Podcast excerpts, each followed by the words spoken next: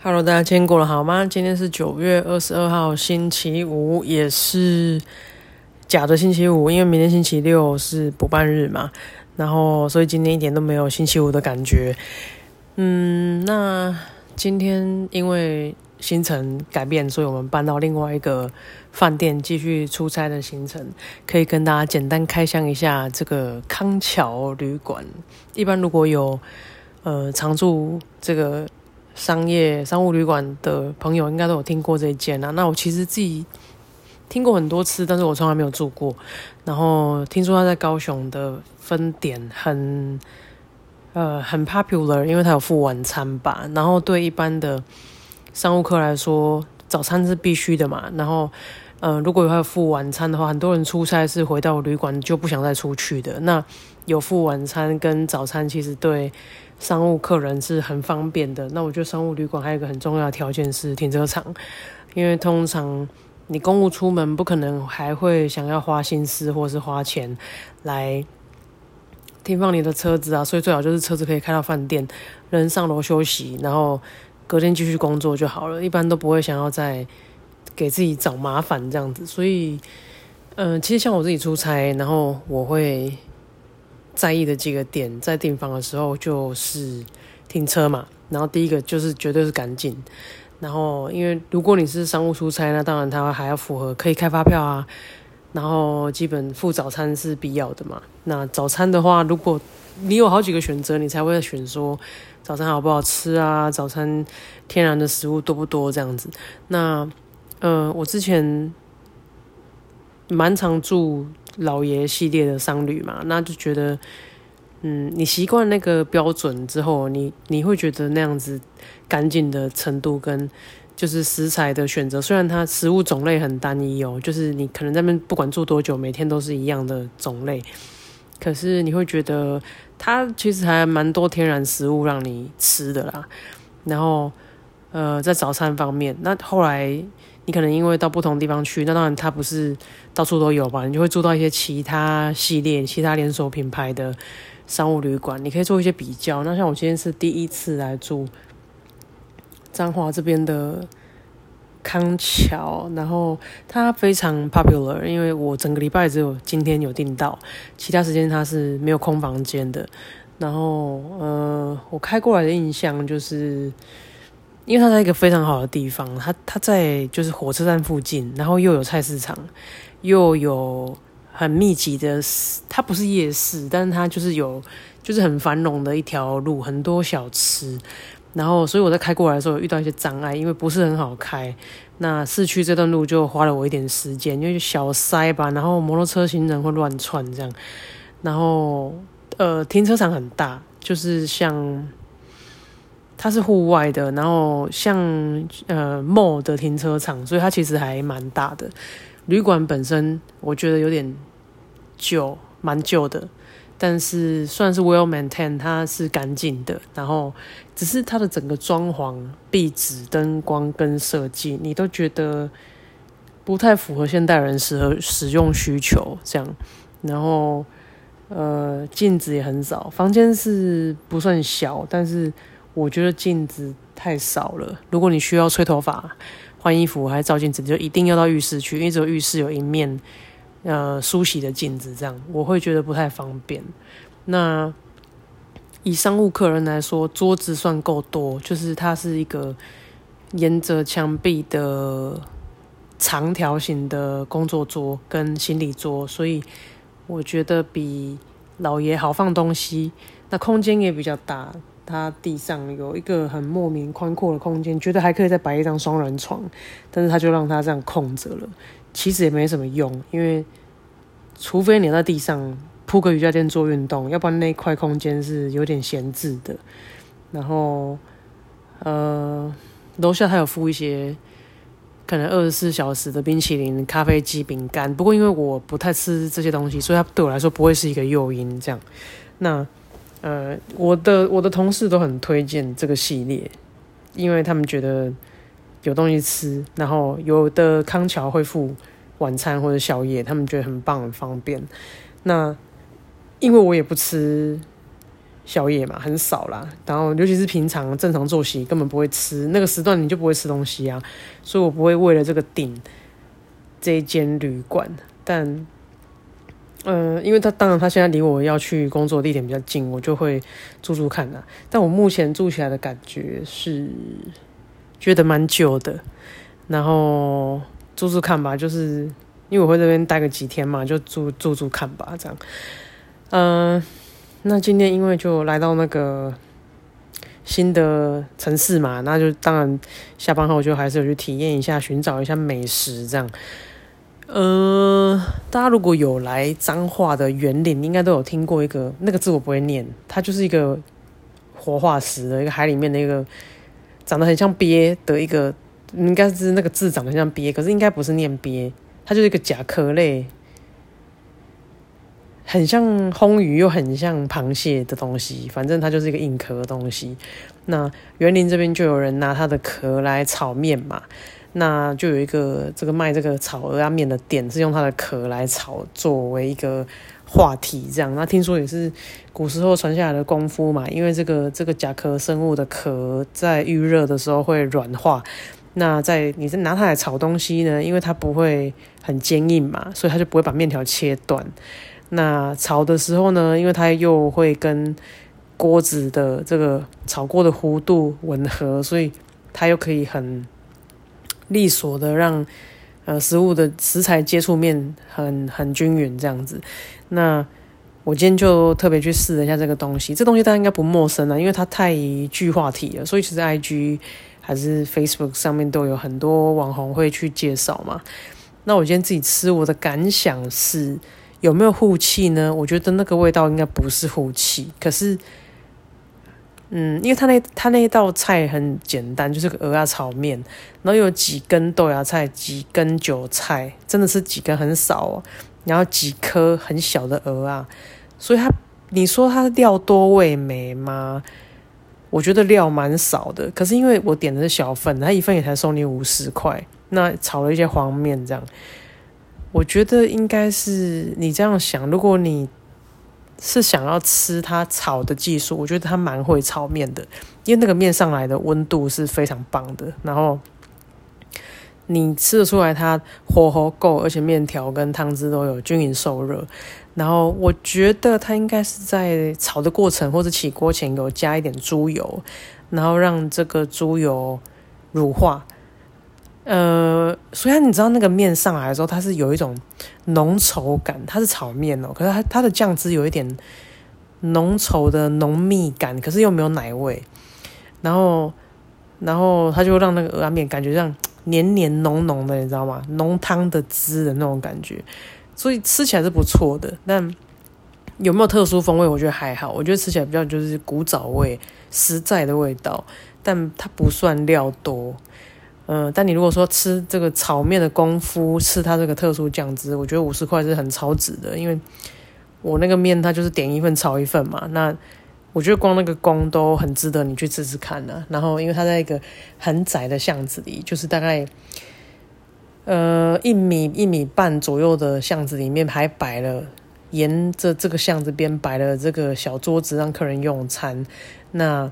我刚好就坐在可能就他家门口，所以你知道里面还有公妈的神，那个不是那个叫佛堂这样子，就你就觉得还蛮特别的，蛮蛮古早味的这样子，就有兴趣可以试试看。那其他我还试了一些像当地的，就是雷达扫到就试试看的胡椒饼啊，还有像大灯米刷这样子的食物啊，其实都还蛮多人在买的，但。我觉得有中上的水准，但不会让我就是在地图上插旗子，觉得下次要专程来吃，没有到那个程度，但就是都都是就中上了，不错了，跟其他城市比都算蛮不错的。但是因为这里是脏话嘛，我对脏话的期待是高一点的，所以他就会他就会列在还不错，但是不用专程来吃的范畴里，这样 OK，然后。还想跟大家讲的是，上礼拜有跟大家聊到说我要去吃一个高雄的喜酒嘛。那那时候有想说跟大家分享这个喜宴回来的心得，跟大家讲，因为我算是最早到的人吧，我在六点半我就出门了，所以我基本上十点多我就已经到现场。那因为这个喜宴是办在一个庙，它地址就只写一个庙。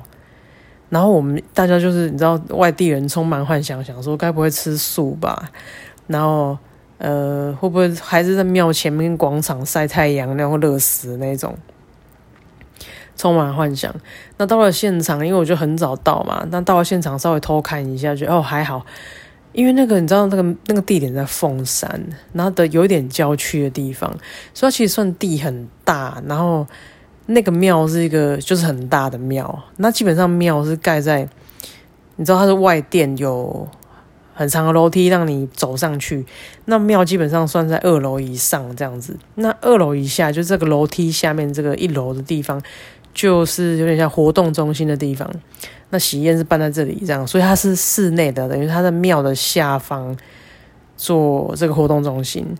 那后来我们当然时间差不多才陆续进场嘛，那跟就是一些老同学叙叙旧这样子。那这个喜宴办的很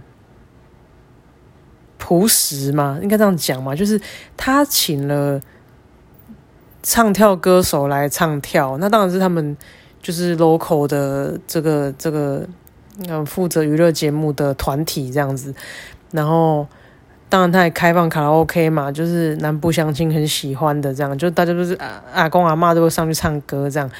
那新郎新娘也有呃不免俗的出来，就是一次进场，然后二进，然后就送客人形立牌拍照这样。我觉得比较特别是那个菜色，因为它就是流水席嘛，然后。在马路旁边搭棚子，那一开始我也不不太抱期待，因为你看到它这样，因为我就想我很早就到了嘛，我十点多到的时候还在就是备料阶段这样，然后就看起来没有很美味，所以我就觉得好，那就是我就不要抱太大期待这样，因为我已经很久很久都没有吃好吃的喜宴了。那结果没想到，呃，上菜之后是。第一个菜量充足，然后呃菜色也很多样，因为一般我们你知道那个菜菜的道数，我不知道十几道诶，就是我们都觉得这道差不多了，好上了水果，水果差不多了吧？水果完之后又继续上菜，上一上又上了甜点，诶，什么炸麻吉啊，什么那个。芝麻球啊，你觉得差不多了吧？又接着上菜，就是它其实，比方说两三道菜就上一个你感觉要结束的东西，又上了三四道菜，又上了一个甜点，三四道菜都上了个水果，它真的真的上了蛮多道的。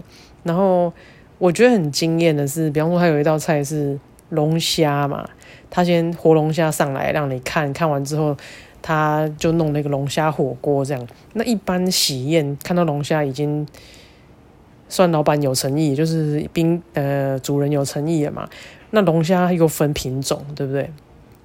大家都知道波士顿龙虾是一个比较平价的选择嘛，比较便宜的龙虾。然后当然它就呃肉质是比较有嚼劲的，就是可能它没那么鲜甜呐，它比较适合做一些呃像潜艇堡之类的，就是比较粗吃的料理这样，肉比较没有那么细的。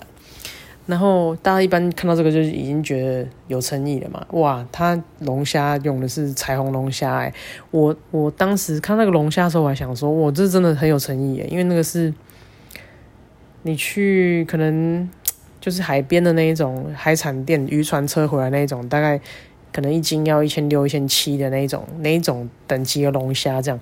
那我为了真心想要认识他，我事后还去 Google 那个龙虾的真正的名字，因为俗名好像叫彩虹龙虾吧。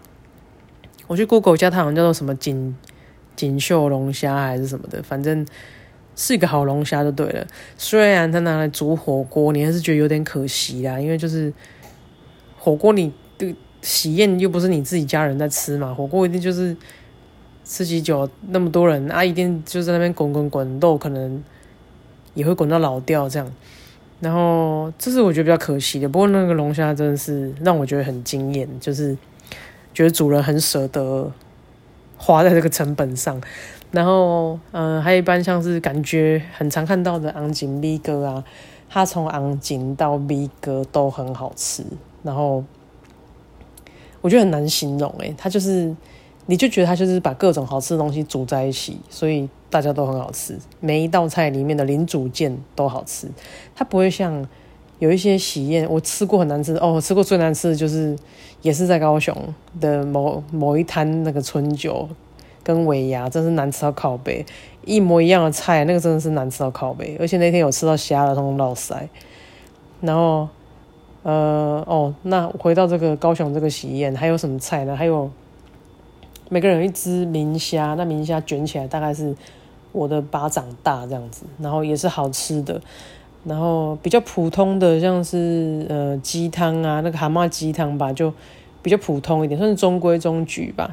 那觉得惊艳的还有一个很常看到的那个卤腿裤跟笋干那道菜有没有？那道菜是我觉得，可我人生吃过的这一道菜里面排前二的诶，因为他把整个腿裤拿去炸，可是他又不是那种大火炸到裂开那一种，不是哦，他就是皮有炸过，所以皮是会比较结实一点，因为你一般没炸过，它是不是会？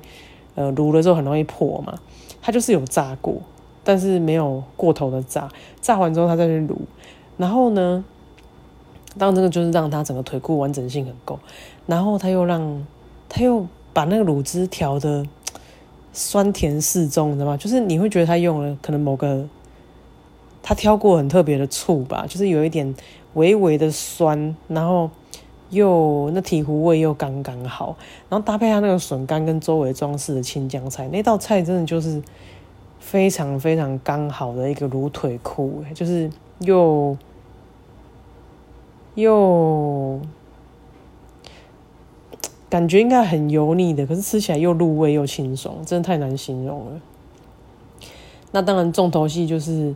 它哦，比较像一些我觉得中规中矩的，像是一些烤猪肋排啊，或是有一道我觉得最烂的吧，最烂的应该就是它某一个甜点是炸芝麻球啊，跟炸狮子头，还有炸花枝丸放在一起，那道菜看起来非常粗鲁，因为就是一盘上面都是圆圈圈，然后都是炸的黄黄的，然后你不知道谁是谁，你要吃吃看才知道里面包什么这样，那个是我觉得比较失败的菜。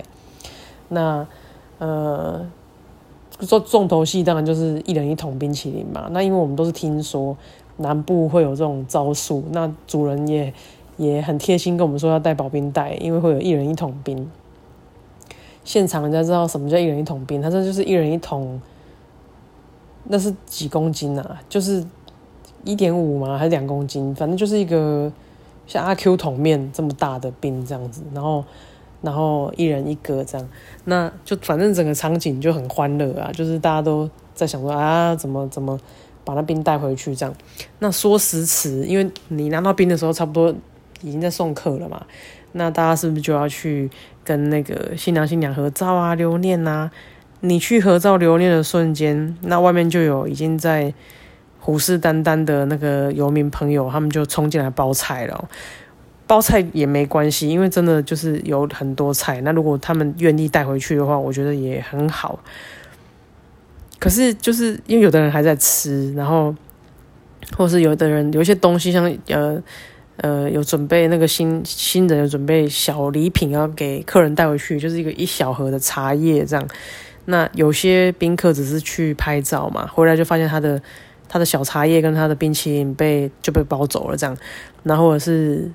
呃，桌上的菜，有的人吃到一半去拍照，然后可能就同事、同学就就去拍照，拍完照回来那个菜整道不见，这样就感觉比较不好啦。就是因为就是有点被强迫结束的感觉。那另外就是，你你可能你要你要带走的小礼品也被赶走了，这样。然后除此之外，我觉得就是整个的活动还蛮就很顺畅啊，然后也还蛮欢乐的。就当然去给新人祝福嘛，然后还有就是。还有就是大家老朋友聚聚，这样我觉得还蛮好的。大概是那一天这样喜宴下来的心得哦，还想跟大家分享。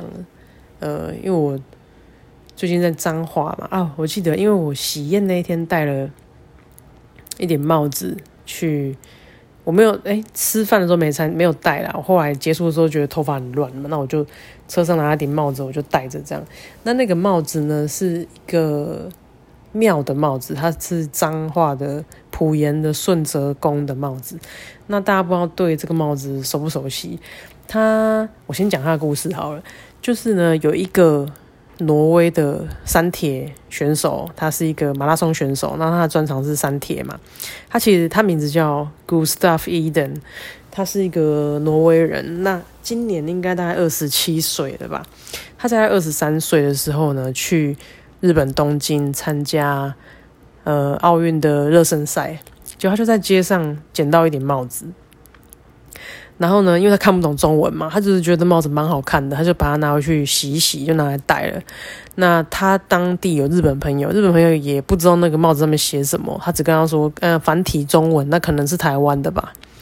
那这个伊登就把帽子带回去挪威了。之后呢，二零一九年的时候，就他他那时候二十三岁嘛，二零一九年的时候他就去参加他的马拉松比赛，这样，那就是戴着那个帽子，结果他当年就。拿冠军嘛，那夺冠的时候不是都会有那个你冲破终点线会被拍照嘛？就拍了那张照片登上国际媒体，那大家就在想说，诶，为什么一个老外会戴那个普盐顺泽宫的帽子？那这个帽子就就就就红遍全球了嘛？大家就在追说啊，这帽子这个是普盐顺泽宫是一个彰化的宫庙啊，叭叭叭啊，怎么一个老外会戴着这个帽子，还戴这帽子参加了这个？呃，世界性的比赛，然后还拿了冠军，这样。那他受访问的时候就说，他就讲这个故事嘛，就是他到东京去啊，捡到的啊，觉得很好看啊，留起来就戴了。没想到这是一个幸运帽，这样。自此之后，他就每参加国际重大赛事，他都戴这个帽子。到现在已经拿了九次金牌了。他就说，他后来也觉得就是 it's crazy，他戴了这个帽子之后，从来没有输过。那当然，这就引起大家的就是疯狂追逐嘛。那普盐的这个庙呢，也因为这样子就变成一个网红打卡热点啊。那世界上有一些就是媒体就来争相报道，那彰化县政府也开始重视这个事情能为周围带来多少观光效益嘛。那呃，他在二零一九年到到到二零二三年之间来台湾访问两次。那嗯，媒体就报道说他是一个还愿之旅嘛，因为来看这个。呃，给他神庙神帽的这个庙，呃，来感谢这样子。那他来的时候，县府当然也没放过这个这个机会啊，就是会跟他拍照啊，利用他来做一些宣传啊，希望这个庙可以带动周围观光经济嘛。因为大家如果对普盐这个地方有一点认识的话，很多人都是没听过啦。那很多人有点认识的话，你就知道这边其实是一个很。很需要发展的地方，那它也是靠海嘛，算是还蛮偏僻的。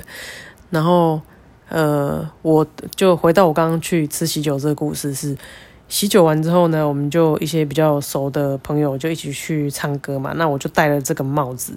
那当中其中一个朋友就问我说：“哎，那你怎么会戴公庙帽子？很不像你的风格。”我就跟他讲了这个故事，然后他听完之后，他也觉得。哎，还蛮酷的，这样他以为他那只是一个普通的宫庙帽，他不晓得他原来这个帽有这个帽子有这个历史。